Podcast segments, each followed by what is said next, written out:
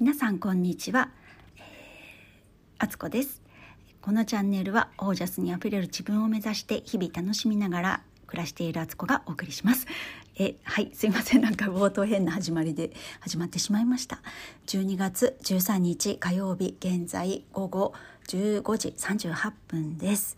えー、多分ねあと10分15分したらねえー、子供が帰ってくるのでね、えー、それまでになんとかあの喋り終えたいと思っております。えー、私はですね今日午前中に録音したんですよ。録音したんですけど、えー、ひとしきり喋ってね満足してパッと画面を見ましたらスマホの、えー、スタートボタンが押されてなかったみたいで何にも録音されてないのにただただスマホに向かって一人語りをしてしまったというね、えー、そのがっくり感半端なくて直後にねもう一度えー、再録音する気力がなくなりまして、えー、今になっております。でももしかしたらねこういうことが起こるのもまあそのその時ね話した内容が、えー、公開すべきではないことだったりとかねあの結果的にね自分ではすごくね喋りたくて喋ったんですけどそれそれかこうやって撮り直すことでもっと皆さんに分かりやすく伝えやすい形でねベストな状態でえー、収録できるからそっちにした方がいいから録音できてなかったとかね、えー、いかようにでも言えるわけなんですよね終わった後っていうのは。まあでもそういう風だったかなって自分の中ではね解釈して、えー、もう一度お話ししようと思っています。えー、私あの最近の収録で話したかもう一個のラジオで言っているかってもういつもねごちゃ混ぜになっててすいません。あの記憶が、えー、めちゃくちゃなんですけどお話ししたかもしれないんですが最近ねよく見ている YouTube というか見ていた YouTube もうだいぶほとんどのコンテンツ見終わったので、えー、コンプリートみたいな状態なんですがそれがどういうチャンネルかというと「えー、Don't Tell Me 新井さんの大人の教養 TV」というねチャンネルなんですよ。こちらはあのまあ主に歴史の話をね分かりやすく、えー、新井さんがねお話ししてくれてるという番組で、えー、私はねこの彼の番組を見たことで、えー、本当にね歴史というものに対しての見方が変わったというか私が今まで学校で習ってきた社会とかね現代社会とか日本史世界史現代史っていうのはねあの言いましたね現代史ね最初にも はい分かってました、えー、そうそういうものは表面上のねえー、本当何年に誰々が何々をした。どこどこの国が何々をした。戦争をした。負けた。勝ったとかね。で何々というあの条例が施行された。とかなんかねそういうとこだけを見ていたから本当につまんなかったしただただ暗記しなきゃいけない。暗記をするっていうのは記憶に残るっていうのはその出来事が深く自分に刺さるから物事って記憶すると思うんですけどそれもなしにねあの内容全くあの穴状態で、えー、表面上だけ覚えていかなきゃいけないテストに出る何年に何が起きたってことがテストに出るからこれを覚えなくてはとかね表面上だけでやってたからもう全然楽しくなかったし、えー、覚える気もなかったしそもそも多分ね。苦手だったんですよね。でもう歴史のことはもう学校卒業したらもういいやと思っててね。まあ、一般常識的なものとかはねある程度知ってたりその後何かね映画を見てとかなんかこう小説を読んでとかそういう何か自分の中でそういうものと関わる時があればあこれって第一次世界大戦の時のとかなんかそれぐらいしか興味を持てなくてねあの来たわけですけど今回ねその新井さんの一連のいろんなね、えー、動画を見てすごく勉強になりましてあなんか歴史というのはねあの本当にその時に生きていた人のあの思惑とかねその国の方針だったりとか国が何で戦争を仕掛けるかって領土を広げたいなぜならこういう資源が少ないからそれを持ってる国に攻め込んでいくとか自分の国をねもっと大きくしたいとかお金儲けをしたいとかねあの国だけにかかわらず商人とかもねそういうところからなんか始まってたりとかするんですよね。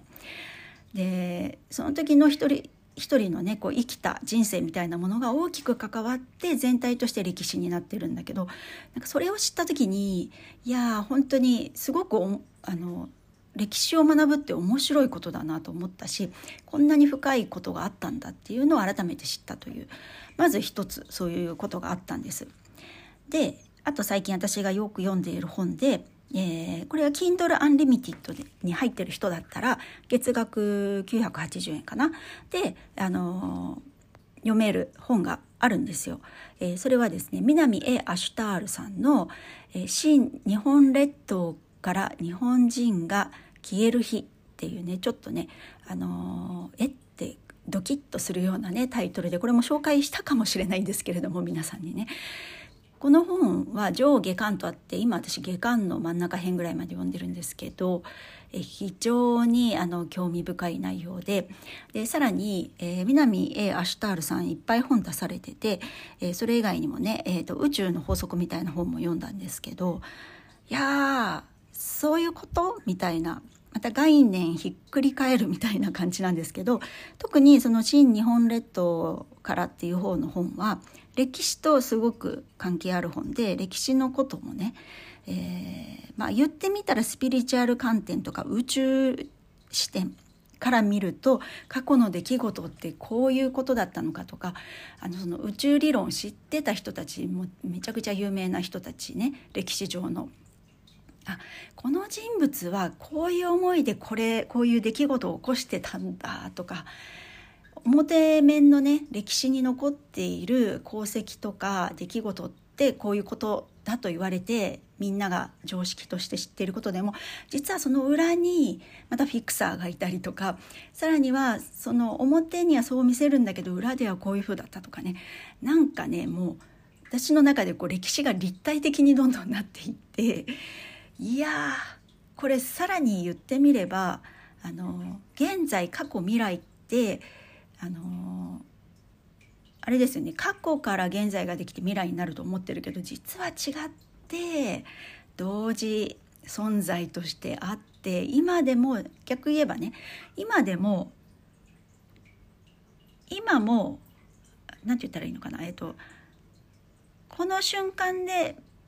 また概念変わると過去が変わるっていうかいやなんかもう何て言ったらいいのか時空を飛び越えちゃうみたいなね。もう突拍子もない方向に私の頭の中がね、えー、脳内トリップしておりましてでもなんかねまたこれが面白いなっていうふうに。じゃあそれを知った私はどう行動するっていうことにね本当にねあの自然にそう考えます。自分で。あの考えてって言われなくてもそう思う。過去を見てどう自分が今生きようと思うか。でその過去というものがこう大きな宇宙のねこうルールみたいのがあったり、えー全然知らない世界のね宇宙人とかの話にもまたなるんですけどそういうことかとか思うと視野がめちゃくちゃ広がるんですよね。今まで本当に2次元の文字だけの情報で右から左にしかこう流れていかないものを見てたのが実はそこ一個一個もすごい奥行きがあってで右から左にしか行かないと思ってたものが左から右にも行くし上から下にも行くし斜めにも行くしみたいな奥にも進めるしとかなんかねすごい状態になっておりまして、えー、このタイミングで私この2022年冬至を前にねこういうことをいろいろこう自分の中でね偶然多発的にたまたま興味あったから見た YouTube あ面白いなと思って読み始めた本これがこんなとこでリンクするとは思っていなかったイコール自分の今ともうなんかこう三角地点でここここで出会おうねって決めてたのかなって思うようなね そんな感じもしたりとかしてもうなんかすいませんなんか話があっちゃこっちゃしちゃってるんですけどそういうことがありましてでもねその時に思ったんです。こういうこの今この瞬間に思ってるんですけど全てをこうそうなんだと思ってね結構納得したりとか、まあ、びっくりショック受けたりびっくりしてもこう納得するとなんかあもうこれこれだ完璧あこれに違いないとかってなんかそこに盲目的になってしまうことって結構あると思うんですよ。なんか例えばねあの占いとかしてもらって、えー、その人にズバリなんか今自分のね悩んでることをね的中させられたとわあすごいこの人って思うと次なんかまた悩みができた時にその人にね相談しに行ってすいません猫が鳴いてますけどそう相談しに行ってその人がねまた言ったことをまた自分の中であれって違和感を感じたりとかしてもいやいやいやこの間も当て当てられたしこの人が言うこと間違いないみたいな風になってね自分の選択をもね放棄してしまうっていうのはそれは本当間違ってると私は思っていてそうではない。あのどんなにすごい人であってどんなにすごい瞬間をね、えー、その人と共にしてたとしてもその人だって変化するし、えー、時代も変化してるし自分も変化してるんだからその一個一個の一つ一つのタイミングに合わせて自分でもう一度考えないと絶対ダメって思ってるので常にこう中庸でいないといけないこの視点を忘れないようにしようって思ってるんですよ。誰かを盲目的に信じてしまうとかこの人完璧。もう火の打ちどころがない。だから大好きとかってなってるとそうじゃなないところを発見した時とかのショックって大きかったりとか裏切られたとか騙されたとかね。そうなっちゃうけど結局でもその人のそばにいるとかその人を信じるって決めたのは自分だし あのそれを見抜けなかった自分が悪いんじゃないっていうことだと私は思うんですよ。